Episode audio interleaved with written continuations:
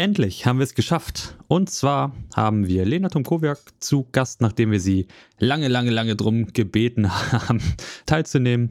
Hat sie sich endlich breitschlagen lassen.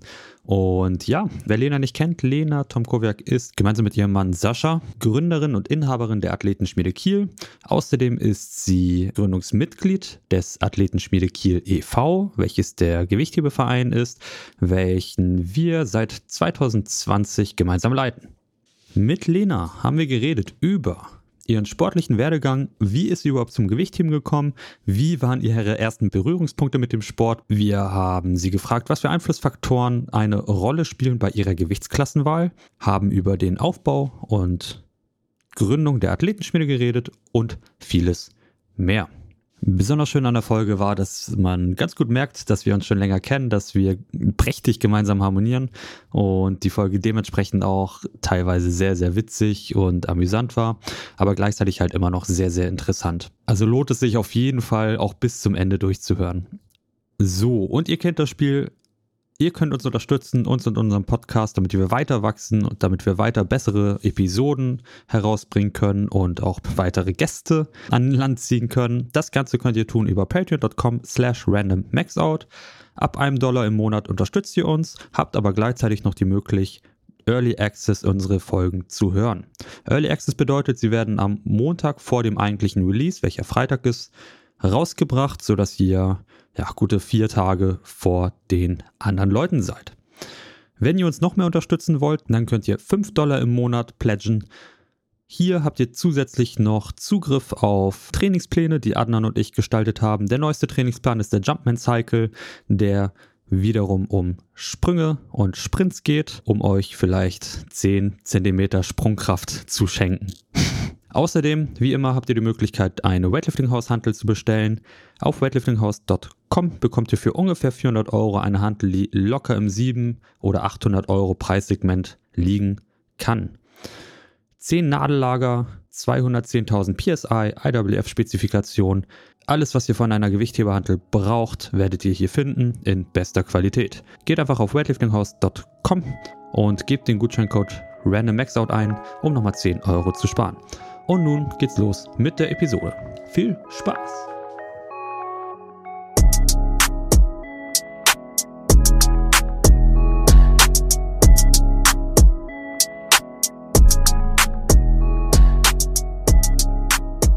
Ich hab's vergessen.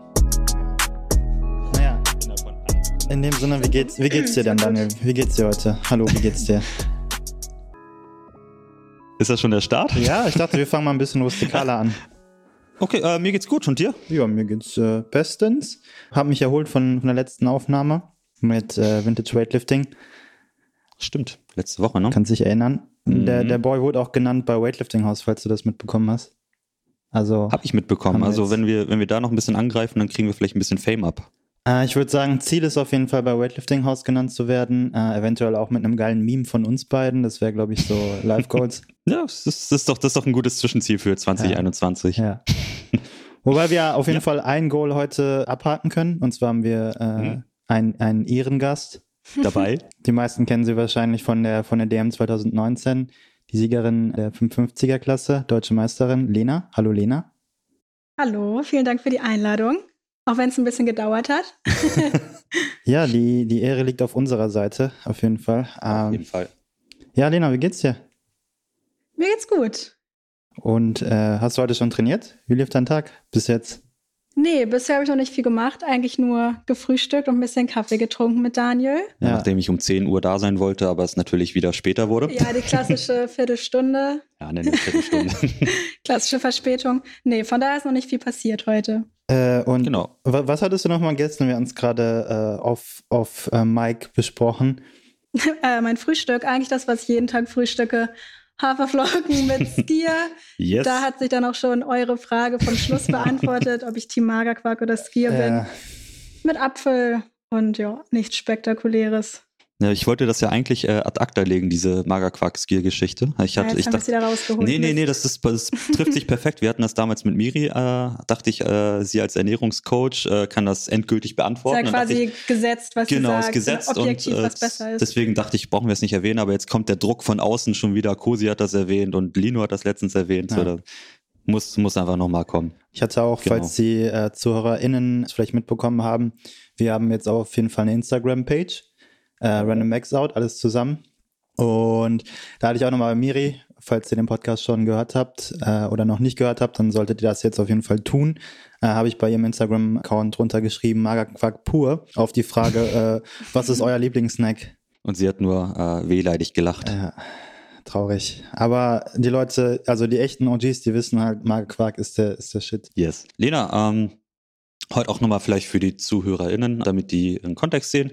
Ich bin bei Lena zu Besuch. Lena hat mich eingeladen. Wir sind wieder äh, in einer Episode, wo man sich Angesicht zu Angesicht sieht. Und ähm, ich wollte dich, ich wollte dich mal fragen, wie, wie aktuell ja das, das Geschehnis bei euch aussieht. Und zwar äh, vielleicht ein bisschen im Kontext der Corona-Situation und ähm, bezüglich deiner eigenen ähm, äh, Trainingsgestaltung etc. Warte mal kurz, vielleicht noch eine kurze Sache. Lena, stell dich mal vielleicht einmal kurz vor für die stimmt. ZuhörerInnen, die nicht ja, wissen, wer du bist und was du machst. Ja, also ich bin Lena, ich bin 25 und komme aus Kiel. Ähm, und hier betreibe ich zusammen mit meinem Mann Sascha die Athletenschmiede und mache Gewichtheben, worüber ich auch Daniel kenne mhm. und weshalb ich wahrscheinlich gerade hier bin. Ja, yes. genau. Und ihr habt auch am Anfang gesagt, du bist deutsche Meisterin, beziehungsweise amtierende deutsche Meisterin äh, im Gewichtheben. Ja, bin ich noch amtierende deutsche ich glaube, Meisterin? Ja, wenn es ausgefallen ist, wenn es ausgefallen ist, naja. Komm, ja, zwei Jahre hintereinander ja. deutsche Meisterin, ist doch. Wow.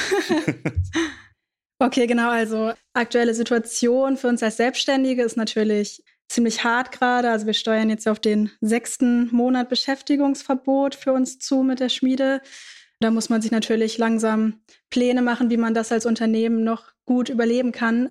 Für uns kommen leider auch keine der staatlichen Hilfen in Frage, sodass wir halt von Monat zu Monat auf die Unterstützung unserer Mitglieder angewiesen sind, dass sie halt mhm ihre Beiträge weiterzahlen für das Angebot, das wir ihnen momentan bieten können. Das sind in unserem Fall gerade Zoom-Classes zweimal täglich. Wir haben unser ja, fast komplettes Equipment verliehen. Wir schreiben Trainingspläne.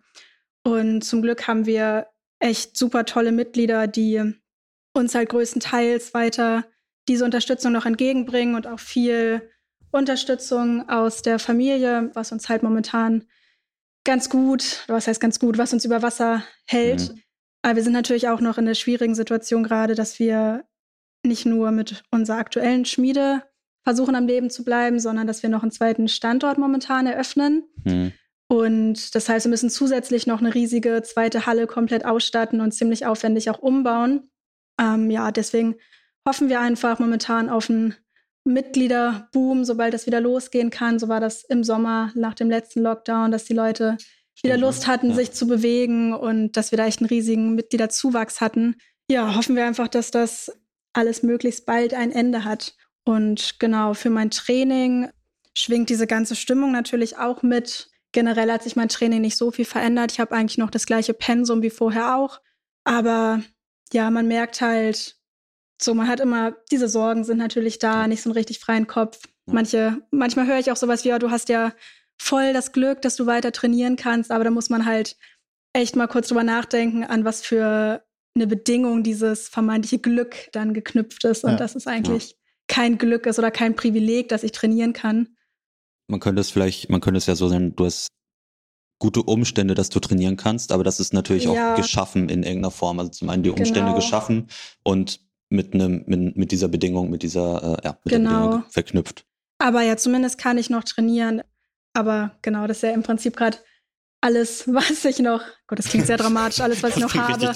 Aber ist halt so der, der Tag, der einzige Tagespunkt halt oft neben den Zoom-Classes und ein bisschen Arbeit, die, die ich jetzt so machen kann. Und wie läuft ja. dein Training momentan? Eigentlich gut. Also ich habe jetzt nicht so die Probleme, mich motivieren zu müssen doll. Natürlich gibt es mal Tage, aber es geht. Also ich, dadurch, dass es halt, wie gesagt, mein, meistens mein einziger Programmpunkt am Tag ist, freue ich mich eigentlich immer total drauf. Und es läuft auch gerade gut. Ich bin schmerzfrei, ähm, fühle mich fit gerade. Ja. Ich, ich rede ja immer so ein bisschen in, in, in Hinsicht, wenn, wenn du gerade schmerzfrei sagst, dass das, äh, und anderen sagt es auch immer ganz gerne, dass Schmerz halt multifaktoriell ist. Kannst du sagen, dass du es so ein bisschen merkst, dass wenn, wenn der Stress durch den Lockdown ähm, erscheint, dass du dann auch merkst, dass es schlechter läuft oder dass es, äh, dass du dich auch vielleicht nicht so gut fühlst oder dass halt eher mal irgendwelche äh, ja, Knackpunkte kommen? Ja, auf jeden Fall. Daniel, da hatten wir schon während des letzten Lockdowns drüber gesprochen und auch jetzt Anfang November. Hm. Ich habe immer mal so ein bisschen Probleme mit dem unteren Rücken, das schon ziemlich lange. Ist jetzt kein großes Drama, aber das kam tatsächlich Anfang des letzten Lockdowns wieder. Und es kam auch jetzt Anfang November wieder vermehrt. Hm. Da habe ich schon gedacht oder mich gefragt, ob das auch irgendwie was damit zu tun haben kann mit dem Stress oder mit den ganzen Umständen. Also glaube ich schon, dass das äh, die Gesamtsituation sowas auch beeinflussen kann. Aber das geht jetzt zum Glück alles wieder. Sehr gut. Vielleicht für mich nochmal die Frage, die ich am besten nochmal vor einen Kontext setze. Du bist ja gewechselt zum neuen Verein.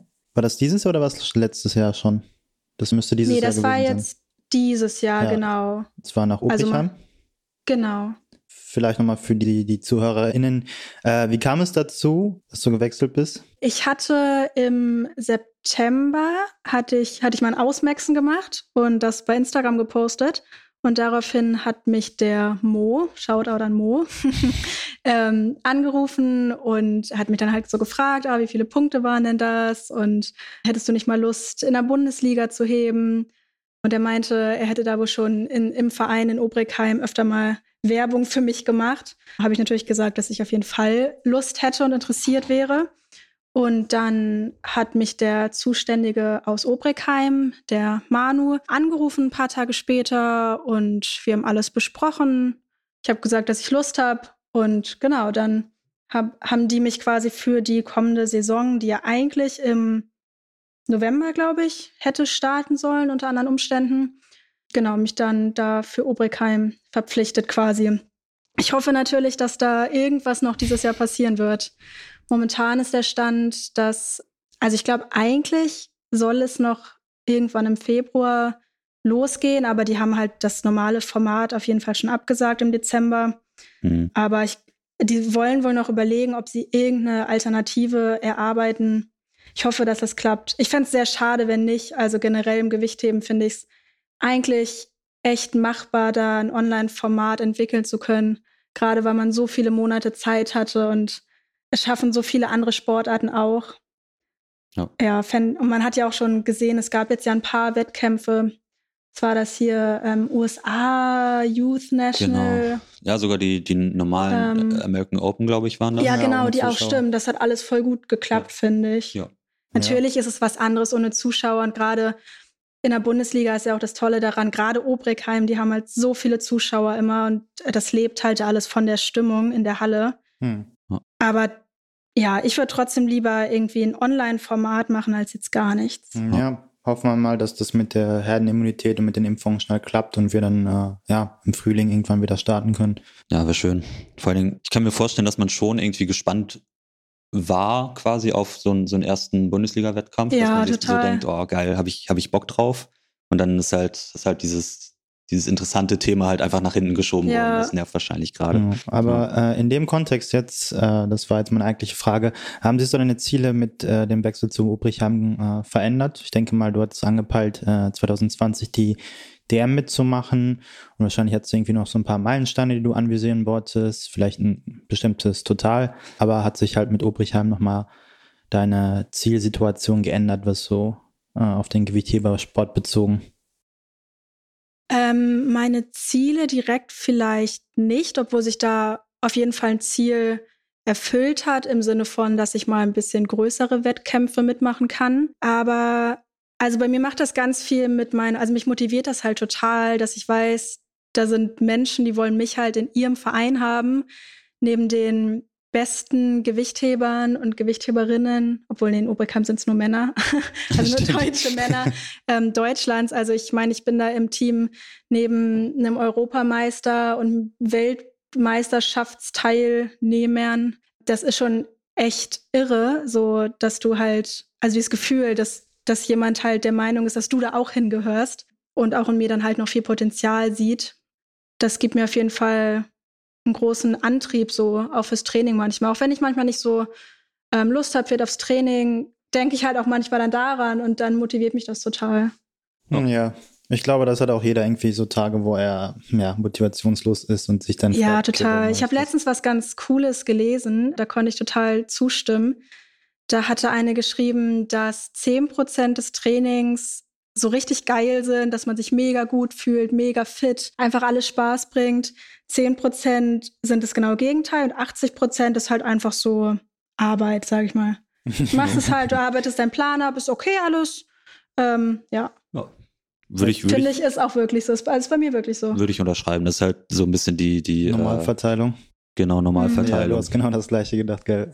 Aber wenn man dann halt so ein Ziel hat oder so eine große Motivation irgendwie, dann hilft das einem durch diese 80 Prozent Arbeit halt irgendwie gut durchzukommen, auch, sage ich mal. Ja. Und, die, und die schlechten 10 Prozent, da kann man einfach mal äh, ja, genau. einen Burger bestellen. Genau. glaub, oder zwei. Ich glaube, das ist auch das größte Problem, was alle Sporttreibenden haben, halt diese 80 Prozent zu überwinden und dann. Voll, gerade im Gewichtheben, ähm, weil es ja auch einfach so frustrierend sein kann. Du wirst so also am Anfang wirst du so krass belohnt für deine Arbeit, die du reinsteckst. Also ich sehe das ja, auch, also ich kenne das natürlich von mir und ich sehe das tagtäglich bei Mitgliedern, gerade die, die mit Gewichtheben anfangen. Die sind am Anfang Feuer und Flamme alle, weil sie jede Woche irgendwelche PRs machen und dann ist es nach drei Monaten halt vorbei. Und dann merkst du halt, dass die Leute aufhören, weil sie halt irgendwie, bringt dann halt nicht mehr so viel Spaß und sie merken, okay, jetzt müssen sie halt wirklich richtig was investieren in diesen Sport. Und ja, das ist, glaube ich, dann der Grund, ja. Ja, äh, es ist wirklich so. Also ich weiß nicht, wie es bei dir, Adnan, ist, aber es ist jetzt das, was ich so in den letzten Jahren einfach immer gemerkt habe. So viele, viele sind am Anfang Feuer und Flamme. Man denkt sich, oder die Person sagt, ey, ich, ich finde das so geil, ich werde das für immer machen. Zwei Wochen später ist nicht da. Mann, ich habe mal keinen Snatch-PR gemacht ja, im Training, es bringt alles nichts mehr auf. Ach, scheiße. Ja, ja, also ich glaube, als TrainerInnen sieht man das häufig, dass Leute halt kommen und gehen und vor allem, wenn du halt jetzt lange im Sport bist als Trainerin oder als Sportlerin, dann merkst du halt, dass viele Leute kommen und gehen. Und wenn du halt vor allem in der Sportart bist, wo ja, wo man jetzt nicht irgendwie äh, Ruhm und Reichtum bekommt oder äh, irgendein bestimmtes Ansehen dadurch, dass man äh, Werbeverträge komm, bekommt oder Geld äh, auf irgendeine Art und Weise, ist es halt auch nochmal, ist die Motivation auch nochmal geringer, da nochmal Gas zu geben. Also da muss man äh, idealistisch und intrinsisch echt auf einem Level sein was ich mir vorstellen kann, beziehungsweise was ich auch ähm, grundsätzlich denke, ist, dass halt da das eben angesprochene Umfeld halt äh, mega wichtig ist. Und äh, weiß ich, ob das bei dir das Trainingsumfeld dir wichtig ist im Vereinssetting, dass, dass die Leute passen müssen und äh, dass da grundsätzlich eine vernünftige Stimmung herrscht, äh, herrscht. Aber halt das gleiche halt eigentlich bei uns auch äh, so vorzu ja, vorzufinden ist. Und ähm, das wenn du, wenn, wenn du als Sportler einen, einen scheiß Tag hast und dir eigentlich sagen würdest, ich habe da jetzt gerade echt keinen Bock drauf und warum mache ich das überhaupt, aber du kommst dann dahin oder irgendjemand schreibt dir, ey, bist du heute beim Training? So, dann, dann ist die Wahrscheinlichkeit, dass du nochmal durchziehst, nochmal noch mal einmal mehr da bist, halt größer und das potenziert sich halt irgendwie. Ja, also ich finde auch, dass es bei jedem Verein oder ja auch bei jetzt in einer Art äh, Geschäfts, wenn man sich irgendwie etwas aufgebaut hat, also ein Geschäft, dann sollte das irgendwie Priorität Nummer eins sein, dass man halt diesen Zusammenhalt halt, diesen Zusammenhalt halt hat. oh, schwierig ähm, sollte das auf jeden Fall Priorität Nummer eins sein, um halt auch irgendwie, ja, dieses Gemeinschaftliche zu entwickeln. Was ihr, glaube ich, auch habt. Zumindest war das. Ja, äh, wir haben das total. Auf jeden so Fall. Mein, also ich merke das ganz doll. Ich trainiere halt meistens alleine.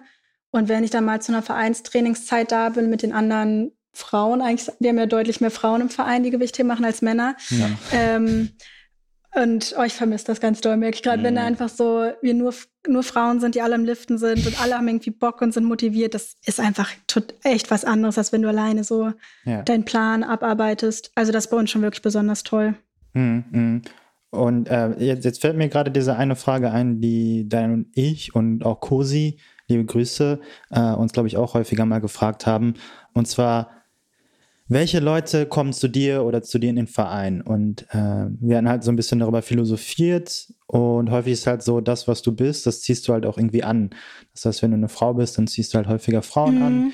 Wenn du ein Mann bist, dann ziehst du halt häufiger Männer an äh, und so weiter und so fort. Ähm, ja, ist dir das auch so aufgefallen? Wie nimmst du das wahr? Ja, also ich glaube, da ist auf jeden Fall was dran. Ich könnte mir das auch vorstellen. Also viele kommen bei uns in den Verein, die halt auch in der Schmiede sind. Und da ist es schon wirklich auffällig, dass mehr Frauen halt Bock aufs Gewichtheben haben als Männer. Und ich könnte mir schon vorstellen, dass es halt daran liegt, dass sie dann immer sehen, wie ich das mache. Und ich habe auch das Gefühl, dass bei uns mehr Gewichtheben gemacht wird, auch in der Schmiede, so im Open Gym, als in anderen CrossFit-Boxen oder vergleichbaren Studios, könnte ich ja. mir vorstellen. Also wenn wir eine Open Gym-Zeit haben, ähm, dann sind da acht Personen maximal. Und das ist super oft, dass sechs bis acht Leute davon Gewichtheben machen. Ähm, und ich könnte mir schon vorstellen, dass das halt daran liegt, dass ich das auch mache. Ja. Vielleicht auch, dass es Frauen, es gibt ja auch tatsächlich immer noch irgendwie viele Vorurteile oder dass manche Frauen irgendwie Angst vor dem Gewichtheben haben. Gut, das gibt es bei uns jetzt halt gar nicht. Und wenn man dann eine Person hat, bei der man das sieht, die das macht und halt sieht, okay, die sieht nicht irgendwie, ja, das ist immer dieses, dieses doofe Vorurteil, sieht nicht männlich aus oder die ist. Das ist ja. dieses, ähm, was ist denn männlich bei, und was ist weiblich? Ja, deswegen, ich hasse diesen Ausdruck, aber das ist ja das, das was man tatsächlich immer noch mal hört. Stereotypen. Plakativ ja. ist es halt ähm, für, für uns äh, beide vielleicht ein bisschen, also für Adnan und mir vielleicht ein bisschen einfacher darzustellen mit dem äh, Matthias Steiner oder mit den Superschwergewichten. Also es ist halt, ja, genau, das ist ja, ja, das ist jedes Mal, wenn irgendwie ich jemandem sage, ich mache Gewichtheben, Leute, die sich damit natürlich nicht auskennen, kommt halt jedes Mal der gleiche Spruch und es ist immer, oh, so siehst du ja gar nicht aus. Und das ist halt als Kompliment dann gemeint, weil sie mir sagen, in dem Sinne, oh, ich bin ja nicht super schwer oder dick. Ja. Und ich halt jedes Mal, ja, es gibt verschiedene Gewichtsklassen, bla bla bla. Ja. Ähm, und das ist halt immer noch so krass verankert.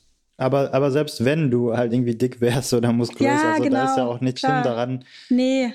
Ja, also komischerweise höre ich dieses Argument halt auch immer und auch von, witzigerweise von Frauen, die ja eigentlich diese Diversität irgendwie hochhalten und nicht mehr so, äh, bist du dir eigentlich im Klaren darüber, was, was du da gerade sagst? Das ist ja äh, ja, ja, aber. Also ich habe auch das, also ich bin auch froh, dass wir in der Schmiede in so einem Umfeld sind, wo das überhaupt kein Thema ist. Also da denkt keine Frau irgendwie, oh mein Gott, vielleicht kriegt so viele Muskeln. Wir, ich weiß noch, wir, wir rufen uns in der Schmiede sowas zu wie, hey, äh, deine Beine sehen halt richtig dick aus in dem Licht und finden das dann halt cool, weil wir ja. uns sagen, dass wir, also so, ähm, da bin ich einfach froh, dass ich in so einer Atmosphäre bin mit nur solchen Leuten, wo keiner irgendwie da in, ja, so Stereotypen denkt oder Schubladendenken hat. Das ist Wer hat den größeren gut. Oberschenkel? Aber man erlebt es halt doch noch halt außerhalb der ja. Schmiede so.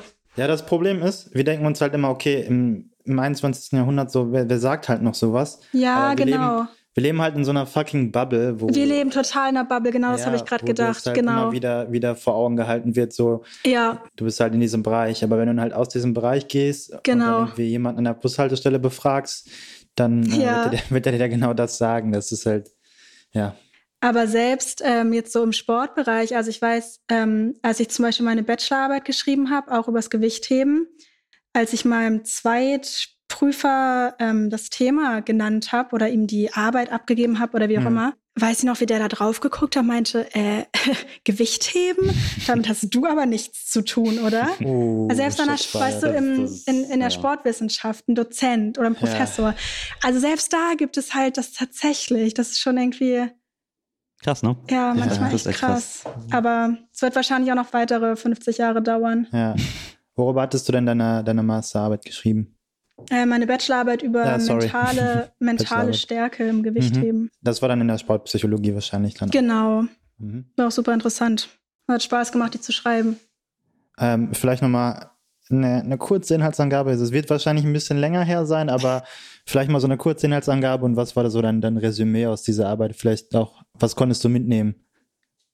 Also mitnehmen konnte ich so während der ganzen Recherche ja halt einfach, wie wichtig dieses ganze Thema ist, wie wichtig sowas wie ähm, Selbstwirksamkeit ist, dass es halt im Gewichtthema einfach so viel ausmacht. Jetzt als total allgemeines Beispiel, wenn du jetzt vor der Handel stehst, wenn du, ob du halt wirklich jetzt an dich glaubst oder ob du in deinem Kopf irgendwo so denkst, oh Gott, das ist ja aber ganz schön schwer, vielleicht schaffe ich das nicht. So, sowas, ne? Ja. Ähm, und in der, in der Bachelorarbeit habe ich eine Fragebogen-Umfrage gemacht und habe Gewichtheber und Gewichtheberinnen verschiedener ähm, Leistungsstufen mhm.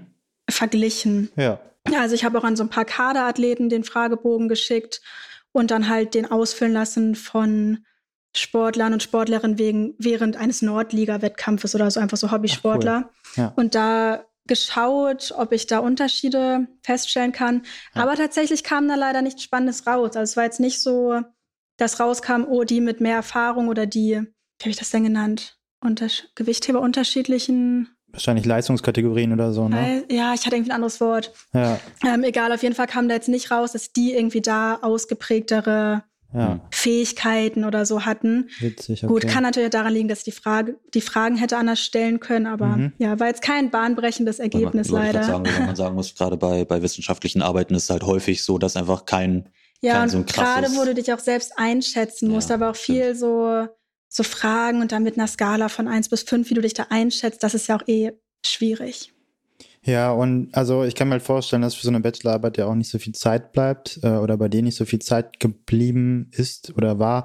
Ähm, und dann ist ja auch beispielsweise, okay, wie viele Items möchte ich in meinen Fragebogen nehmen und wie groß soll das N sein, ist dann halt nicht so eine große Frage. Und ich glaube, wenn du halt ja das Ganze halt ein bisschen größer aufziehen würdest, dann würdest du da auch äh, Mhm. interessante Resultate bekommen. Ja, also ich hatte tatsächlich 100 Teilnehmende, aber Oh, okay, das ist schon mal gar nicht so wenig. Ja. das ist schon viel. Ja. Aber wahrscheinlich sehen die Zahlen der Psychologie auch nochmal anders aus. Ich weiß jetzt nicht, wie das da so ist, aber äh, in Ja. der normalen Exercise Science, da kannst du froh sein, wenn du 20 Leute bekommst. ja, Äh, naja. Aber das- interessant. Ich würde gerne einmal ganz kurz das Thema nochmal ganz kurz zurückrudern, weil Ey, ich mach. das Thema an sich interessant finde und vielleicht, äh, vielleicht ich da auch nochmal ein paar Insights kriege. Ähm, dass die, die Außendarstellung des Gewichthebers äh, beeinflusst das auch in irgendeiner Form deine, äh, deine Gewichtsklassenwahl oder deine Idee, welche Gewichtsklasse du, ähm, du darstellen möchtest oder in welcher du teilnehmen möchtest? Mm, nee, das würde ich nicht sagen. Mhm. Also, Ähm, Gibt es denn etwas, was, was, äh, was die Gewichtsklassenwahl beeinflusst bei dir? Also man muss sagen, du warst ja äh, 2019 bist du als äh, 55 Kilo Athletin gestartet mhm. und ähm, wir haben uns, glaube ich, letztes Jahr, du hast dir letztes Jahr den, den Entschluss gefasst zu sagen, ähm, 55 Kilo erstmal nicht. Ne? Ja, also es ist äh, schwierig, weil ich so normalerweise, also wenn ich jetzt ganz normal trainiere und ganz normal esse, also intuitiv esse, bin ich eigentlich so bei 57 Kilo, vielleicht 57 bis 58 momentan eher. Und das ist halt genau zwischen den beiden Klassen. Von daher ist es so, ich würde jetzt nicht für jeden Wettkampf irgendwie zwei, drei Kilo abnehmen, um zwanghaft in dieser Klasse zu sein. Oder jetzt auch bei der Bundesliga geht es ja auch nicht nach Gewichtsklassen, da geht es dann um die Punkte. Das ist jetzt auch nicht so relevant, ob ich 56 oder 57 Kilo wiege. Würde es jetzt irgendwann mal darum gehen, irgendeine Norm für irgendwas erreichen zu können, zu wollen, dann würde ich auf jeden Fall noch mal diese zwei, drei Kilo abnehmen, wenn ich wüsste, da könnte ich irgendwas schaffen, was ich in der 59er nicht schaffen könnte. Ja, aber würde ich mich jetzt gar nicht so auf eine, so jetzt sagen, ich bin jetzt in dieser Gewichtsklasse. Also, Mhm. Und vielleicht für mich nochmal ganz kurz, Daniel. Warst du schon immer in der, in der 55er Klasse oder bist du dadurch, dass du halt über die Zeit jetzt trainiert hast, da reingewachsen und überlegst du noch höher zu gehen in die Klasse? ähm, also es gab ja noch bis vor ein paar Jahren die 58er Klasse, da war ja 53 und 58. Bei der DM 2018 zum Beispiel war ich da in der bis 58, aber ich glaube Ja. mit 55 noch was. Also ich bin auf jeden Fall über die letzten Jahre halt immer ein bisschen schwerer geworden. 56,4 oder sowas in der Art, glaube ich, war das. Oh, ja, krass. Okay. ich dachte wirklich, bis, ich Wir glaube, ja, nach, ich ich glaube, finde- ich war 55 noch was und ich habe auch noch gar, am Abend zuvor noch viel gegessen und normal gefrühstückt und so. Ähm, Daniel guckt nach. Daniel, hol das Startbuch raus jetzt. Und ich weiß noch, habe ich hier nicht. da haben wir halt gesagt, oh geil, neue Gewichtsklassen bis 55 ist ja perfekt für mich. Das ist so, dass ich da eigentlich gar nicht für abnehmen muss und da perfekt reinpasse. Hm, Aber irgendwie bin ich doch ein bisschen schwerer geworden im Laufe Ja. der Zeit. Nee, aber ist auch alles, ist alles gut. Ähm, also ich, ja, wer weiß, vielleicht, vielleicht sehe ich mich auch in der 59er Klasse. ja. Mal schauen. Also das ist ja auch immer so ein bisschen abhängig, da ich schon Daniel, Daniel und ich haben da schon äh, häufiger darüber diskutiert, von, abhängig von der Größe. Ja. Wie, wie groß bist du, wenn wir das fragen? können? Und- 1,65. 1,65, okay, 65. Also ich bin schon tatsächlich so in der 55er Ja. Klasse immer eine der größeren, was total witzig Ja. ist, weil ich sonst, sonst überall natürlich immer klein bin. Hm. Also wahrscheinlich, es gibt hier so, ihr kennt doch bestimmt von das von Greg Everett, oder? Dieses Buch, mhm. Olympisches Gewichtheben. Ja. Da hat er so eine Einteilung, so mit Tabellen, welcher mhm. Größe du in welcher Klasse sein solltest. Das sind natürlich noch die alten Gewichtsklassen. Mhm. Aber danach sollte ich, glaube ich, bis 71 oder, ne? oder sowas sein. What? Oder was dann, okay, fand ich auch krass. ein bisschen komisch. Ja. Also ich glaube nicht, dass ich auf gesunde Weise so viel wiegen, also viel zunehmen könnte. ja. Nee, also 59er Klasse kann ich mir schon gut vorstellen. Wie gesagt, der ja. bin ich jetzt ja eigentlich auch, wenn ich nicht abnehme. Es kommt ja auch äh, grundsätzlich drauf an, wie man, wie man diese, diese Kategorie füllt. Also wenn du jetzt, ähm, sagen wir, du hast einen, einen richtig guten Tra äh, Trainingslauf, du äh, nimmst ähm, zu, indem du halt auch äh, stärker wirst, auch äh, nicht, nicht irgendwie jetzt antiproportional zu deinem, äh, zu deinem Körpergewicht. Und du sagst so, jetzt wiege ich auf einmal 59 oder vielleicht sogar 60, wenn man jetzt mal übertreiben möchte. Aber die Leistungen sind halt extrem gut und du fühlst dich gut. Dann, genau, dann, dann könnte ich mir das auf jeden Fall vorstellen. Aber jetzt, hm. also ich habe das zweimal gemacht, dass ich halt diese paar wenigen Kilos runtergegangen bin für einen Wettkampf, noch für die äh, German Weightlifting Open. Und da hatte ich halt gar keine Leistungseinbußen. Also die Weightlifting Open hatten wir halt auch als Test genommen und gesagt, also wir schauen mal, ob das klappt. Und vielleicht merke ich, ich bin total schlapp und bin halt und kann halt nicht das äh, heben, was wir uns vorgenommen haben. Dann lassen wir das. Aber das war überhaupt kein Problem. Hm. Ja, das, das habe ich jetzt schon häufiger gehört und ich habe da so eine eigene Theorie entwickelt, dass es halt irgendwie Leute gibt, die eher dazu tendieren, äh, ja, leichter zu werden und Leute, die dazu tendieren, schwerer zu werden. Und äh, vielleicht an dich auch nochmal die Frage, was denkst du, bist du eher so ein Typ, der dem es leichter fällt, leichter zu werden oder äh, eher schwerer? Ich glaube, dass mir beides nicht so leicht fällt. Also ich hab, mhm. bin eigentlich relativ konstant so in meinem Gewicht. Also über die Jahre, wie gesagt, ist es halt schon mehr geworden, einfach so immer ein bisschen. Aber mir fiel es relativ schwer, tatsächlich so zwei Kilo abzunehmen, auch wenn es nur zwei Kilo sind. Mhm. Ähm, aber ich glaube auch nicht, dass ich leicht zwei Kilo zunehmen würde. Ich glaube, okay. ja, ja, falls das deine Frage beantwortet. Bist du, bist du zwischendrin? Das ist ja vollkommen in Ordnung. Ja. ja. Hey Lena, sag mal. Wie bist du eigentlich zum Gewichtheben gekommen? Um nochmal ganz an den Anfang zu gehen. Ja, aber da kann ich auch ein bisschen ausholen. Ja, gerne, also, gerne. Ähm, genau, also erstmal, erstmal muss ich sagen, dass ich jetzt als Kind und Jugendliche nie so super krass sportlich war. Ich finde, wenn man so anderen, ähm, anderen Sportlern zuhört, äh, aus anderen Podcasts oder so, ich finde, man hört immer, oh, ich war schon immer so sportlich und so ambitioniert und so kompetitiv und habe so viele Sportarten gemacht.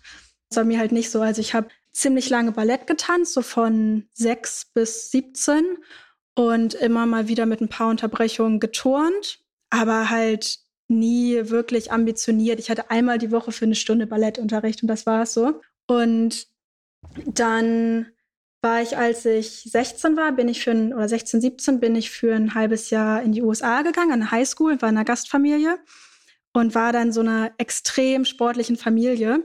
Und die haben halt sofort gesagt, ich muss irgendwie Sport machen da an der Schule. Das war auch eine Schule, wo das halt, das kannst du halt gar nicht mit Deutschland vergleichen. Da war das halt super wichtig, dass alle Schüler ähm, an der Schule halt irgendeinen Sport gemacht haben. Und das war dann auch gleich jeden Tag und richtig hartes Training und so. Und dann habe ich halt gesagt, gut, dann ähm, würde ich gern touren, weil die da halt auch so eine richtig krasse Gymnastics-Halle hatten. Das hatte ich schon gesehen.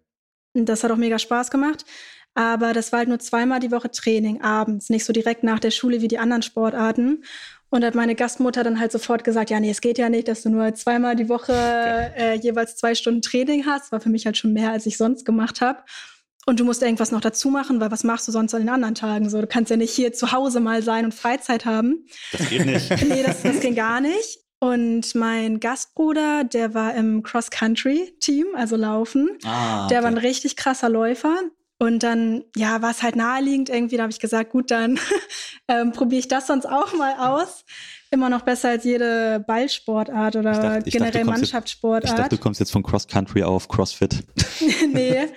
Ja, und dann habe ich, dann war ich dann auch in dem Cross-Country-Team und das war halt richtig, richtig hart. Also wir hatten sechs Tage die Woche Training, immer nach der Schule, drei Stunden oder so, sind die ganze Zeit gelaufen und haben auch so, so ein bisschen Krafttraining gemacht, aber also hauptsächlich mit dem eigenen Körpergewicht. Und das war halt schon echt doll, gerade für mich, weil ich, wie gesagt, nicht so ein Sportpensum gewohnt war.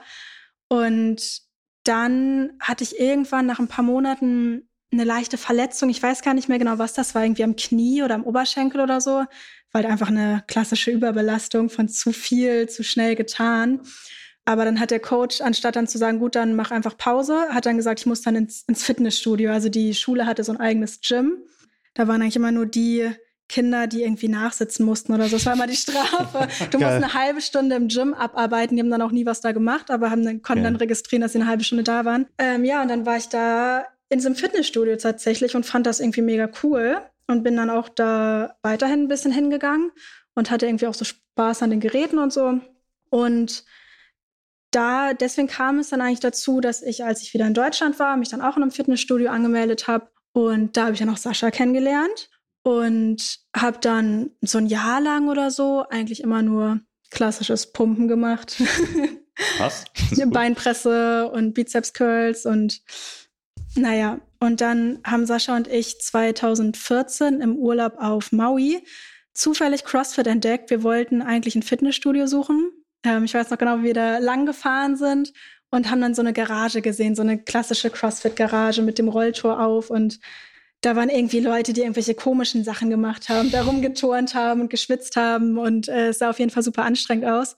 Und dann haben wir uns das mal angeguckt und haben dann mitgemacht. Äh, wir dachten natürlich, wir wären mega krass und mega fit, weil wir im Fitnessstudio waren und gepumpt haben. Ähm, war nicht so? War nicht so. Es war richtig schlimm, die ersten Male. Ich glaube, uns ging es so, wie es jedem geht, der das erste Mal so eine CrossFit-Class mitmacht. Es hat einfach super hart und du denkst, du stirbst dabei, aber findest es halt trotzdem irgendwie geil und kommst den nächsten Tag wieder. Oder vielleicht den übernächsten, weil du dich dann erst wieder bewegen kannst. ja, genau. Und dann, da gab es aber in Deutschland, äh, nicht in Deutschland, also in Kiel noch nicht so richtig die Möglichkeit, glaube ich, das zu machen. Und deswegen haben wir dann so für uns, soweit es ging, halt immer so ein bisschen CrossFit-Style-Workouts gemacht im Fitnessstudio. Dann haben wir 2017 erst, weil dann hier eine Box eröffnet hat, dann richtig mit CrossFit angefangen. Ich wollte gerade fragen, wie, wie, wie kam die, die Überleitung, dass du dann ähm, den, den Gewichthebepart äh ja, also das fand ich halt irgendwie immer schon mega cool beim CrossFit. Das hat mich halt super fasziniert, weil man hat es schnell gemerkt, wie anspruchsvoll das ist. Es sieht halt super leicht aus und wenn du dann selber mal versuchst, irgendwie eine Hantel zu snatchen, merkst du halt so, da spielt halt super viel mit rein und es ist halt super komplex. Und dann, ich weiß gar nicht, wie, wie wir zu dir gekommen sind. Irgendwie. Ich kann es dir leider halt, nicht beantworten. Du warst halt schon in Garten, in einem Verein, in einem Kellerraum Keller, und im Keller und hast halt Gewichtheben gemacht, Training angeboten. Mhm. Und da sind Sascha und ich dann halt auch hingegangen, weil wir halt fürs CrossFit die, die Lifting-Skills so ein bisschen verbessern wollten. Und ja. dann war ja. ich einmal die Woche immer bei dir zusätzlich zum Gewichtheben, äh, zusätzlich zum CrossFit? Wenn ich gerade so ein bisschen überlege, ich glaube, Sascha war ein, zweimal bei mir und meinte, meinte, musste ich mal mitnehmen. Irgendwie ja, so in die Richtung. Ich glaube, er war sogar noch, kann das sogar sein, dass er ein paar Monate sogar alleine da war? Das kann sein, das weiß Ja, dann hat er mich mitgebracht. Ich dachte, ja gut, dann zeigt Daniel mir in zwei Einheiten mal kurz, wie ich das Gewichtheben fürs CrossFit lerne und dann ist, glaube ich, nicht so mein Ding. Ja, aber ich fand es sofort mega geil, auf jeden Fall dann irgendwann, ich weiß auch gar nicht mehr, wie das kam, hast du mich halt zu einem ersten Wettkampf mitgenommen. Ich glaube, das muss halt irgendein Nordliga-Wettkampf gewesen sein. Ich weiß nur noch, dass ich überhaupt keine Ahnung hatte, was da passiert. Ich weiß noch, ich habe dich im Auto gefragt, was das eigentlich, was das hier eigentlich wird. Wie, wie ist das nochmal? Also wie viele Versuche habe ich? Und kann ich, mit dem, kann ich mit dem Gewicht nochmal runtergehen, wenn ich das nicht schaffe? Oh, so geil, das spricht auch für den Trainer, dass er einfach ja. nur nichts gesagt hat bis quasi vor dem Wettkampf. So, Daniel so, Kannst du heben? Ja. Wie viele ja. Punkte kannst du machen? Ja. Okay, ich nehme dich mit. ja, ist auf jeden Fall witzig. Aber im Nachhinein haben wir dann auch festgestellt, dass ich bei diesem ersten Wettkampf, wo ich keinen Plan hatte, was ich tue, sogar die DM-Norm erreicht habe. Ja. War das sogar die, oh, krass. Da wusste ich noch gar nicht, dass es sowas wie eine DM gibt.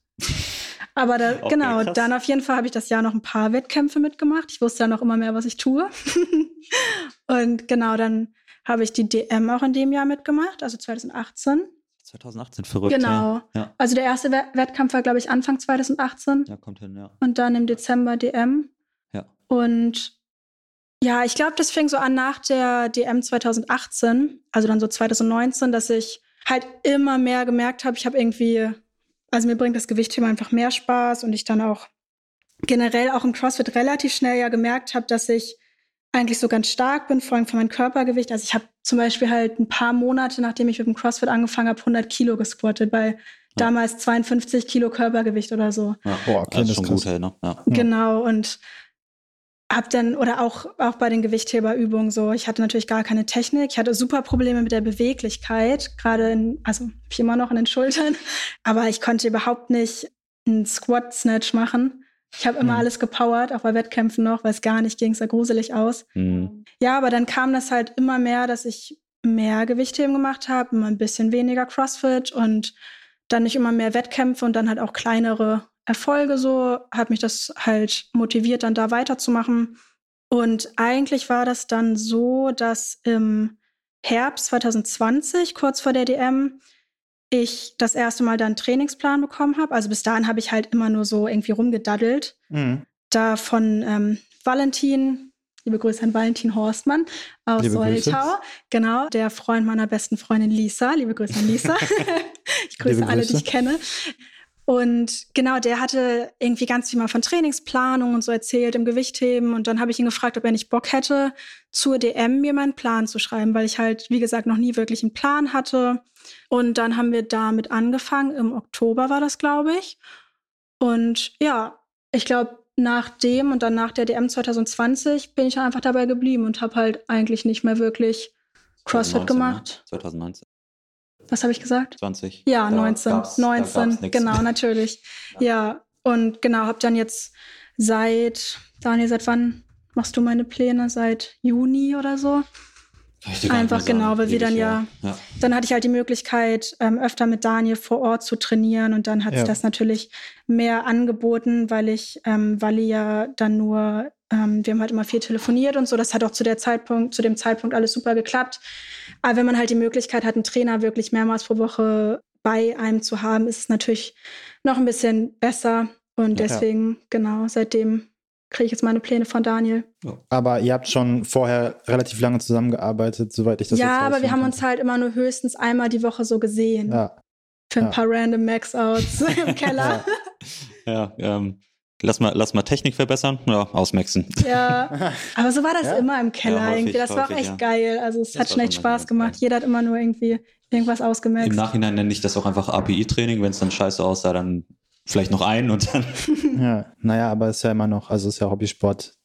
Ja, genau, zu dem Zeitpunkt war es halt so, besonders zu dem Zeitpunkt so war es halt Hobbysport, würde man sagen. Ja. Ja. Also jetzt ist extensives, extensives Hobby, würde ich. ja. Extensiv. Extensives Intervalltraining.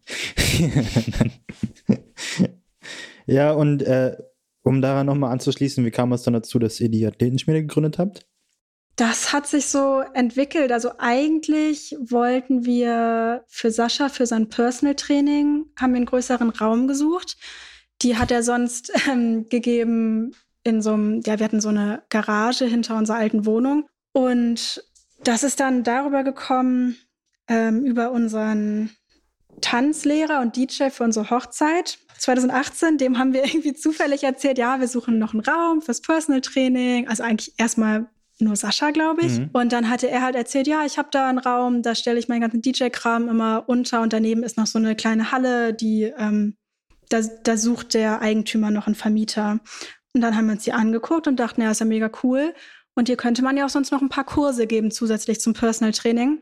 Ja. Weil wir halt beide auch schon so hier in einem Verein beide Kurse gegeben haben und uns das halt echt Spaß gemacht hat.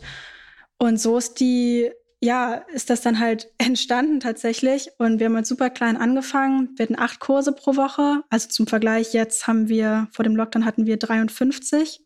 Boah, ähm, haben wir auch What? echt. Drei, ja, 53? Ja, okay. Echt erstmal relativ wenig Geld auch investiert, weil wir schon viel Equipment, was heißt viel? Also wir hatten schon so das Nötigste in diesem alten Schuppen. Und ja, war halt wirklich erst am Anfang alles super klein, nur das Nötigste. Und dann haben wir wirklich immer, wenn wir ein bisschen Geld eingenommen haben, das wieder investiert in neues Equipment, in eine Vergrößerung. Vier Monate später haben wir dann einen zweiten Teil der Halle dazu genommen und ja, haben uns halt irgendwie immer oder überlegen uns immer noch ständig neue Sachen, wie wir uns weiterentwickeln mhm. können und sind halt so dann halt echt relativ schnell doll gewachsen. Also ja. hätten wir uns auch nicht vorstellen können vor zwei Jahren, dass wir jetzt mal an dem Punkt sind, dass wir sagen, wir machen eine zweite Schmiede auf, weil wir halt platzen. Ja. Also wie gesagt, wir hatten 53 Kurse pro Woche. Wir hatten von 8 bis 21 Uhr oder an einem Tag sogar von 7 bis 21 Uhr durchgehend auf. nachmittags und abends zwei Kurse parallel. Und das geht halt jetzt einfach nicht mehr. Wir hätten jetzt entweder sagen müssen, wir machen Mitgliederstopp, also einen Aufnahmestopp. Ja. Das willst du auch nicht machen. Du willst als Selbstständiger auch irgendwie weiter wachsen. Klar. Ähm, und wenn wir uns eine größere, größere Halle einfach gesucht hätten, hätten wir das Problem im Prinzip einfach nur aufgeschoben. Dann würden wir in einem halben Jahr wahrscheinlich da stehen. Hm. Und genau deswegen haben wir jetzt gesagt, machen wir noch eine zweite Schmiede auf. Ja. Und ähm, vielleicht nochmal daran anzuknüpfen, ihr habt da bewusst wahrscheinlich nicht den Namen CrossFit genommen. Genau. Wohin, wohin soll es da gehen mit der Athletenschmiede? Ja, gute Frage. Also, wie gesagt, wir hatten überhaupt keinen Plan. So, na, was heißt kein Plan? Es klingt jetzt so, als wären wir da so, wir sind jetzt auch nicht planlos ja, da rangegangen. Aber kein wir festes uns Ziel nicht, wahrscheinlich, ne? Ja, wir haben uns schon Ziele gesetzt, zum Beispiel auch was, ähm, was Mitgliederzahlen angeht und so. Aber das hat sich dann eh sehr schnell übertroffen. Ja. Also ich hoffe jetzt erstmal, dass das mit dem zweiten Stand Standort gut anläuft, dass das da alles funktioniert. Unser Wunsch wäre es irgendwann nochmal in der Wieg umzuziehen, also unserem ersten Standort, dass wir halt in dem Ort bleiben, aber in einer größeren Halle. Mhm. Und wer weiß, Sascha plant schon immer eine dritte und eine vierte Schmiede, aber der hat doch immer sehr viele Ideen. Ja, mal schauen. Kann ich bestätigen. Aber auch einfach, ich hoffe, auch wenn wir weiter wachsen, dass es halt trotzdem immer noch so familiär bleibt, wie es ist. Also das finde ich halt ganz toll. Wir sind mittlerweile 300 Mitglieder, aber trotzdem ist es halt so, klar, es kennt nicht mehr jeder jeden sicherlich. Ja. Aber wir Trainer, wir kennen halt natürlich jedes Mitglied mit Namen. Wir wissen über jedes Mitglied, kann ich dir zwei, drei Facts mindestens nennen. Ähm, das ist halt immer noch so eine super familiäre Atmosphäre. Und dadurch, dass wir auch nur acht Leute maximal pro Kurs sind, ist es halt auch so ein ganz besonderer Umgang so. Und ich hoffe halt, dass das immer erhalten bleibt. Aber daran, also da werden Sascha und ich auch schon für sorgen, dass es so bleibt. Ja, wie wir ja schon zu Anfang erläutert haben, das ist, glaube ich, so das Wichtigste, dass man halt so dieses Gemeinschaftliche hat und zumindest. Total, und das kennt, merkt ne? man jetzt halt auch in so einer Krisenzeit wie jetzt. Ja. Ähm, mhm. ja. Wollt ihr euch eigentlich thematisch, weil, weil Adnan das ja auch ein bisschen angerissen hat mit dem CrossFit-Namen, wollt ihr euch thematisch auch die Zukunft ein bisschen offen halten und sagen, ähm, möchten jetzt nicht per se dieses eine äh, Konstrukt übermitteln, sondern vielleicht, äh, ja, vielleicht auch in, in andere Bereiche abwandern oder vielleicht äh, ja einfach die Offenheit haben zu machen. Ja, vielleicht genau. Sneak ich, vielleicht sneak ich mich nochmal kurz rein und dann darauf die Frage auch nochmal. Ich habe gesehen, dass ihr Boxerinnen zu Gast hattet. Plant ihr da vielleicht auch noch was mit denen? Nee, ist jetzt nichts in der Planung. Also wir hatten öfter schon mal so ein paar Sportvereine oder irgendwelche Gruppen da, die mal so ein einmaliges Training bei uns gemacht haben. Obwohl wir da jetzt auch tatsächlich gar nicht mehr so die Kapazität für haben, weil wir halt, wir haben halt nirgendwo eine Lücke im Kursplan, wo ja, wir sowas also machen 53 können. Einheiten die Woche ist aber auch hart. Genau, und jetzt mit den Vereinszeiten halt auch noch, die sind jetzt am Wochenende, also die Schmiede ist halt immer auf und immer in Betrieb. Da ist halt nirgendwo mehr eine Stunde, wo wir sowas machen können. Ja. Aber vielleicht bietet sich das ja in Russia in der zweiten Halle wieder an. Und auf die erste Frage von mir. Genau, und zum CrossFit, ähm, genau, da haben wir uns sofort ähm, gegen entschieden, da so abhängig vom CrossFit zu sein. Das Ding ist ja, CrossFit ist ja nicht, das ist ja nicht der Sport, CrossFit ist ja eine Marke. Mhm. Das heißt, wenn du diesen, diesen Namen, wenn du dieses CrossFit im Namen haben möchtest, bist du ja immer irgendwie dieser Marke komplett untergeordnet. Du, gerade wenn jetzt auch so so Krisen sind wie letztes Jahr, ist halt da ziemlich viel Mist passiert um die Marke rum, die haben sich ziemlich unbeliebt gemacht. Mhm. Dann siehst du, wie alle CrossFit-Boxen sich dafür rechtfertigen müssen, dass sie aber nicht diese Ansichten vertreten von ja. dem Chef von der Firma CrossFit. Da bin ich ja froh, dass wir da nicht sowas machen müssen. Und mhm. genau, man legt sich halt so fest. Ich kann mir doch gut vorstellen, dass der Hype um CrossFit irgendwann vorbei ist. Also ich finde, ich habe schon das Gefühl, dass es ein bisschen abnimmt, dass viele Boxen sich auch umnennen, weil sie nichts mehr mit mhm. CrossFit zu tun haben möchten. Genau, dass man sich nicht so gelabelt ist quasi. Und ja, genau, und halt auch andere Sachen anbieten können. Viele Leute schreckt es auch ab, wenn der Name CrossFit im Namen ist. Das haben wir auch schon oft gehört.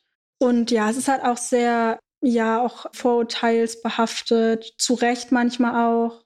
Würdest du aber schon sagen, dass so die Grundpfeiler, die man im CrossFit auch äh, grundsätzlich äh, ähm, sieht oder mitbekommt, halt die, die Art des Trainings, die, ähm, die Trainingsübung, die, die würdet ihr schon in eurer DNA sehen, ne? Ja, auf jeden Fall. Also das ist schon ähm, bei uns auch so aufgebaut wie wahrscheinlich eine klassische CrossFit-Class, obwohl wir halt also ich will nicht sagen, dass andere äh, CrossFit-Boxen das nicht machen, aber wir legen halt auch wirklich sehr viel Wert auf Technik und dass jetzt nicht jemand ankommt, der noch keinen Klimmzug kann, dann da irgendwie Kipping-Pull-Ups macht oder sowas. Mhm. Dass wir auch wirklich erstmal die Grundlagen vermitteln wollen und dass nicht alles immer nur super schnell und irgendwie ausgeführt wird, sondern ja. ja. Das finde ich geht halt im CrossFit manchmal verloren so. Ja. ja, ich glaube auch, dass diese Problematik, die du gerade ansprichst, dass halt Leute Leute Sachen machen lassen, die sie zum Teil nicht bewältigen können, halt einfach darauf basieren, dass sie halt selber keine Expertise einfach über Zeit aufgebaut haben. Ich meine, du brauchst für alles, was du irgendwie im Leben machst, eine bestimmte ja, Erfahrungszeit. Und wenn du die hast, dann kannst du vieles auch besser einordnen. Mhm. Und ich glaube, wenn du halt, sagen wir mal, fünf Jahre lang CrossFit gemacht hast, dann wird irgendwann bewusst, okay, äh, wir können nicht vielleicht einen Kipping Pull-up von Anfang an machen mit jemandem, der vorher noch nie Sport gemacht ja, hat. Genau. So, das halt, mhm. ähm, ich glaube, um das halt einfach nochmal mm, so klarzustellen, dass wir auch generell nicht CrossFit bashen möchten oder so, weil häufig wird das ja in Verbindung gebracht mit, ja, Crossfitter wissen ja gar nicht, was sie machen. Und, nee, das würde ich auf gar keinen Fall sagen. Ja. Nee, aber das, das lesen die halt Leute diese, halt immer zwischen den ja. Zeilen, das ist dann halt immer, ja, genau. sorry. Ja, oder dann, wenn Leute, dann googelt man CrossFit und sieht da Leute irgendwie, die machen Handstand Push-Ups in den Ring. Oder so, so manchmal auch so, die dümmste Übung, manchmal so komische Sachen oder kann dann schon abschreckend wirken. Ja, ich meine, das ist ja nichts anderes wie Mohamed Ehab, der sich 20 Stangen auf seinen Körper legt. ja. so, das ist halt das Äquivalent dazu. So, ja, also ein bisschen, das in, jede, in jeder Sportart gibt es Ja, natürlich, nee. Komische also, Menschen. Ich will das natürlich auch gar nicht ja. schlecht reden. Ich habe das ja selber gemacht und das ist ja auch das, was wir, diese Trainingsart, die wir ja auch unterrichten. Das ist eine total coole Art des Trainings. Also was ich halt toll finde, dass die Leute weggehen von ich möchte besser aussehen und ich mache Sport, weil ich äh, einen definierteren Bauch haben möchte oder weil ich dickere Arme haben will, sondern die kommen zu uns und merken dann ganz schnell, dass sich die Ziele halt verschieben. Also die, die aus Fitnessstudios kommen und halt, wie gesagt, solche ästhetischen Ziele vielleicht hatten, die sagen jetzt, oh, ich möchte gern meinen ersten Handstand können oder ich möchte einen Klimmzug schaffen, ich möchte auf eine Box springen können oder ein Tau hochklettern können. Also es geht dann halt mehr darum, was der Körper wirklich leisten kann. Das bringt halt so viel Spaß und das ist so toll, wenn die Leute sich freuen, irgendwie, wenn sie sowas das erste Mal schaffen. Und dann haben die Leute halt auch ähm, Spaß daran und deswegen kommen die halt auch wieder. Also wir haben so viele Leute, die sagen, sie konnten sich in Fitnessstudios nie motivieren, die haben immer irgendwann aufgehört, weil einfach die Zielsetzung war dann halt sehr, ja, nicht lang, ja, oberflächlich, das ist dann halt nicht langfristig durchziehbar und bei uns haben die Leute dann halt wirklich die ganze Zeit Spaß am Training und sehen dann halt, wie sie Ziele erreichen, sehen halt auch, was ihr Körper leisten kann, was sie vorher nicht geglaubt hätten. Ja. Vielleicht nochmal dazu fällt mir eine interessante Frage ein. Äh, denkst du, dass dieses äh, Ziel, besser auszusehen, häufig einfach daran liegt, dass man sehr jung ist? Also häufig sieht man das ja bei Jugendlichen, die sich sehr damit beschäftigen, äh, mit, mit ihrem Äußeren. Ja, ich kann mir vorstellen, dass wenn man jünger ist, dass man in einem Alter ist, wo man beeinflussbarer ist. Gerade jetzt momentan durch Instagram und so, dass da man mit 15 oder so vielleicht eher denkt, oh, äh, diese Influencerin sieht aber toll aus, so muss ich auch aussehen. Und das wird auch nicht so hinterfragt wie jetzt, wenn man 30 ist oder so. Kann ich mir vorstellen, aber, aber das ist natürlich also auch typabhängig. Also würde ich nicht so ja. pauschalisieren. Also habt ihr also vielleicht einfach so aus der Erfahrung heraus, hast du sowas noch nicht in der Box gehabt irgendwie oder kannst sowas nicht irgendwie ableiten daraus? Nicht aus der Box, aus der Athletenschmiede, sorry. Du meinst, dass unsere jüngeren Mitglieder mehr genau. auf ihr Aussehen fixiert sind? Nö, genau. das kann ich, nee, kann ich nicht sagen. So als Feldforschung irgendwie. Vielleicht ist das ja mal aufgefallen. Nee, also ich finde wirklich, dass es bei uns sehr wenig Thema ist, wie man aussieht. Ja. Also klar, die Ey, Leute sehen halt auch automatisch, ja. wenn sie den Sport machen, sehen sie halt auch besser aus oder sportlicher. Ähm, sportlicher aus, genau. Klar, da freuen die Leute sich dann auch. Ich denke, also ich glaube, niemandem ist es komplett egal, wie er oder sie aussieht. Natürlich. Aber ja. ja, es sind halt einfach andere Sachen im Fokus. Ja, das ist doch erfreulich auf jeden Fall. Ja, Besonders wenn man vorher ähm, in einem Frauenfitnessstudio gearbeitet hat. Das habe ich zwei Jahre oder anderthalb Jahre lang während meines Studiums. Mhm. Und da ging es halt wirklich jedes Mal nur darum, Also wirklich so, man kann es sich nicht vorstellen, aber ja, ich möchte gern ähm, hier an dieser Stelle ein bisschen Fett abnehmen. Aber ich möchte auch keine, ich möchte gern, Keine Muskeln. ich möchte gern einen knackigen, runden Po haben, aber ich möchte keine Muskeln da haben. Wenn du nur solche Gespräche führst, dann ist es halt sehr Ja. erfrischend, ähm, mit solchen Leuten wie in der Mhm. Schmiede zu arbeiten. Der, der klassische, ich möchte den Winkearm loswerden, was mache ich dafür? Genau. Aber nichts mit Ja, Hanteln. Ich möchte nur auf den Nee. Crosstrainer. Ja, aber ich finde es halt vollkommen legitim. Irgendwie, das sind halt Menschen, die halt irgendwie Bedürfnisse haben, die halt auf eine bestimmte Art und Weise aussehen möchten. Und Das ist ja, ich kann, Ja, ich kann genau. verstehen, dass das irgendwann nervig wird, aber das sind ja so de deren, deren Lebensprobleme. So wie jemand, der halt zu dir kommt und sagt, so ja, ich möchte Muscle Up können, ist das halt deren Problem. Und äh, ich finde, in der Hinsicht muss man die Leute halt einfach nur besser äh, nicht erziehen, aber äh, educaten halt irgendwie so halt zeigen, okay, ähm, klar, du kannst natürlich irgendwie besser aussehen, aber du kannst halt zum Beispiel auch das machen und Mhm. dich darauf fokussieren und dann kommt das mit dem Aussehen schon von alleine. Ja, Aber dafür muss ja auch das Umfeld irgendwie gegeben sein. Und das genau, ist ja, genau. das, ist ja Da das wollte was in einem Frauenfitnessstudio halt eher nicht, nicht zwangsläufig gegeben ist. Da Ja, ist, das ist halt dieses Marketingproblem. Genau, ne? da Also hast du ja schon das Problem, wenn du da auf den Flyern für dieses Studio drauf stehen hast, hier werde deine Zellulite in zehn Minuten los, wenn du dich auf dieses Wackelgerät stellst oder so. Ja, okay. Da fängt Hattet das das Problem da? ja, ja, Okay. da fängt das Problem ja schon an. Ja. Ja, gut, aber das ist halt Marketing und das hast du halt in, in allem so. Wenn du halt Instagram aufmachst, siehst du halt irgendwie Klar. schon die, keine Ahnung, das zigtausendste Supplement von XYZ, was dir verspricht, dass du innerhalb von zwei Wochen das und dieses Ziel erreichst. Und ja, also wenn wir, wenn wir darauf hinaus, hinaus sind, dann haben wir halt so ein gesellschaftliches Problem, was wir versuchen hier zu lösen. Das klappt nicht, aber ja, aber das ist ja, muss man ja anfangen, ne? das, ja, wollte ich gerade sagen, das ist ja eigentlich ein, ein guter Ansatz, dass halt gerade das jetzt äh, bei, Ja. jetzt in dem, in dem Falle bei dem Konstrukt von äh, Lena und Sascha, dass es halt eben nicht der Fall ist. Und das ist halt, Ja. Ist halt, ich glaube halt das, was Lena gerade gesagt hat, erfrischend, dass es nicht so ist, nachdem man ewig im Frauenfitnessstudio Ja, ja, mit genau dieser Zielsetzung gearbeitet hat. Deswegen finde ich das auch immer sehr, ähm, wenn ich zu meinen Trainingszeiten da bin oder auch mal zu Besuch bin, finde ich das auch sehr erfrischend, dass es halt wirklich eher Hm. um, um alles andere geht. Nee, immer schön. Aber ich glaube, das ist halt auch abhängig davon, was, was, was deine Ziele halt sind. Wenn Was du halt jemand vorgelebt bist, okay. wird, natürlich, genau. Genau. Wenn Ja. halt deine Ziele sind, irgendwie Performance verbessern, äh, dann okay. Aber wenn du halt beispielsweise eine Bodybuilderin hast, die halt, die das macht oder darin arbeitet, dann wird die wahrscheinlich eher ein Ja, Verständnis dafür haben, was, was die Leute halt als Ja. Ziel erreichen möchten. Das passt dann auch wieder zu deiner Frage vom Anfang, ja. was man halt vorlebt. Genau. ja, ich glaube, äh, so langsam, Daniel, kommen wir zum Ende. Würde ich auch sagen. Und ähm, am Ende haben wir immer so eine, so eine ganz kleine Fragenbatterie. Die wichtigste An äh, Frage hast du ja schon, hast ja schon Schon beantwortet. Marek beantwortet, ne? ja. Das ist Genau, äh, Team Skier. da. Ähm, ich glaube auch mittlerweile, ich mache das einfach so, dass ich vorher frage und je nachdem, ob Skier gesagt wird oder nicht, werde ich die Frage mit reinnehmen. So dass okay. okay, Nein, ich verstehe. Lena, sag mal, ähm, hast du eine Lieblingsübung im Gewichtheben? Und das muss jetzt nicht irgendwie äh, das Reißen oder Stoßen an sich sein, es kann auch eine Accessory-Übung sein. Ähm, du bist da, bist da ganz frei in der Wahl. Also ich liebe momentan alles so entweder von hohen Blöcken oder aus dem, aus dem High Hang. Also so wie so ein High Hang Clean oder auch Snatch. Könnte das ich ein bisschen geil. auch mit den, mit den Stärken zu tun haben, die du, die du Natürlich. Hast du Accessory-Übungen, die du irgendwie gern hast? Also die, wo du sagst, dass du, dass du die extrem gerne machst? Hm, Wenn das zu Accessory zählt, dann übe ich momentan super viel Handstand. Mhm.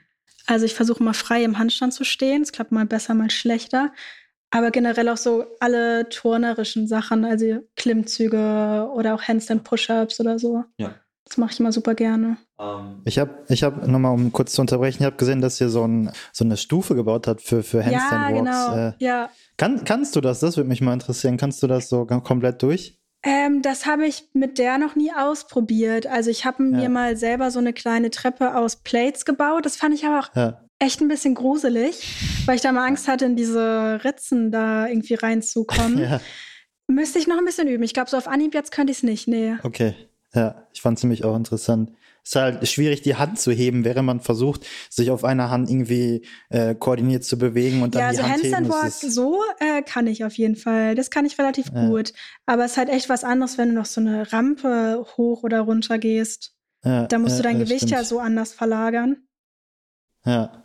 Adnan, mal Naja. noch eine Frage an dich, sorry, ich wollte, ich, Ja. weil mich das interessiert und ich vergesse das wahrscheinlich sonst. Ähm, wenn, wenn wir von Accessory und so, so Gymnastik-Sachen reden, wie beispielsweise Ja. Handstand Holds und Co., ist das etwas, was du gerne im, im äh, hörst du das gerne, dass, dass das als Accessory im, im Training äh, zu hören oder zu sehen ist? Ja, auf jeden Fall, auf jeden Fall. Vor allem, weil ich relativ viel damit plane. Also ich lasse die Jungs und Mädels halt Handstands Holds machen oder äh, so Varianten von, von Handstand-Liegestützen mit, mit, ja, mit, mit Beinunterstützung, dass man halt irgendwie in so einem L, in so einem L ist mit dem Körper und dann macht man halt so, so Liegestütze auf den Händen, beziehungsweise, ja, so Handstand-Liegestütze. auf Ja. den Händen macht man die ja immer. Aber ja, also alles irgendwie, was aus dem Turnen kommt, äh, genauso wie äh, Schiffchen, also Hollow Body Ja. Holds im, im äh, CrossFit. Ja, das mache ich gerne, das sehe ich ganz gerne und Bringt ja, einfach Spaß. hab- macht mega Spaß, vor Ja. allem äh, wenn man dann irgendwie noch eine Möglichkeit hat, irgendwie ein Trampolin zu nutzen und an so eine Weichbodenmatte, dann äh, Ich kann es mir gerade nicht dann vorstellen, muss ich sagen. Da sind wir jetzt wieder bei meinem beim Frauenfitnessstudio. Da gab es auch so, so was hatte ich jetzt vor Augen, solche Jumping Classes. Oh, okay. Darauf wollte ich jetzt nicht hinaus. Okay, Adnan, macht Bild so-. Adnan macht gerne Jumping Classes, das ist Ja. wissen. Ja, Ich, ich habe eher an so Rückwärtssalto vom Trampolin gedacht und so ein Stuff, aber ja, für, okay. ein, für ein Snippet werde ich so dein Gesicht auf so einen Jumping Class äh, Instructor photoshoppen. Das wäre cool, das würde ich feiern. Cool. Aber ja, alles, was irgendwie mit Touren zusammenhängt, äh, auf jeden Fall großes Plus für, für Gewichthebenzusatzübungen. Ja, ich, ähm, zum Beispiel, wenn ich bei Lena äh, auf dem Plan schreibe, äh, ich sag mal Trizeps, äh, weil, weil wir uns auch darauf geeinigt haben, dass ich jetzt nicht jede Übung per se, also bei den Accessories nicht, Accessories nicht äh, vorgebe, sondern Lena weiß Bescheid, sie ist selber Trainerin, sie ist lang genug dabei. Wenn Trizeps steht, dann weiß sie, was sie für Trizeps machen soll. Und auf einmal macht sie Ring Muscle Ups. Bringt mehr Spaß als jetzt ist- irgendwie, äh, keine cool. Ahnung, eine Hantel über Kopf. ist cool. Wie heißt das hier? Äh, Tricep Extensions, Ja, genau. genau. Nee. Also, Ey, besser als keinen zu machen, so wie ich. ja, Adnan, du bist auch faul, was das angeht. Ja, Cool. Ähm, Lena, hast du noch irgendwas, was, äh, was du sagen wolltest, was du an die Zuhörer richten wolltest? Mm, Nö, eigentlich So. nicht. Okay, hatten wir schon, hatten wir schon alles Ey, abgearbeitet. vollkommen legitim, alles Ja, cool, ja. Gut, aber dann musst du das nochmal beantworten und zwar, ähm, wie kann man dich finden? Wie kann man ähm, ja, auf dich aufmerksam werden? Also ich bin bei Instagram einfach unter meinem Namen, Lena Tomkowiak. Und die Schmiede kann man auch finden unter Athletenschmiede Kiel. Wunderbar. Nice. Cool. Ja, Dann würde ich sagen, vielen Dank, vielen Lena. Dank für das Gespräch. Danke euch, hat Spaß gemacht. Sehr viel Spaß gemacht. Fand ich auch. Danke, dass du dir die Zeit genommen hast. Danke, dass du gerne. mich hier in, in deine Wohnung eingeladen hast. und genau, ähm, ich, hoffe, ich hoffe, die Zuhörer hatten genauso viel Spaß beim Zuhören. Und ähm, wir hören uns sicherlich in zwei Wochen wieder. Mit welchem Gast weiß ich gerade noch gar nicht. Aber. Uff, ich sag, ich sag nur äh, Frankfurt, Ah, Und, stimmt. ja, äh, ja, ja, ja, stimmt. Strength and Conditioning. Cool, sehr schön. Ja, Dann haben wir schon mal einen kleinen Teaser rausgehauen. Gut, dann danke nochmal fürs Zuhören und wir hören uns ja, in zwei Wochen. wir hören uns. Tschüss, Ciao, tschüss. ciao. Tschüss.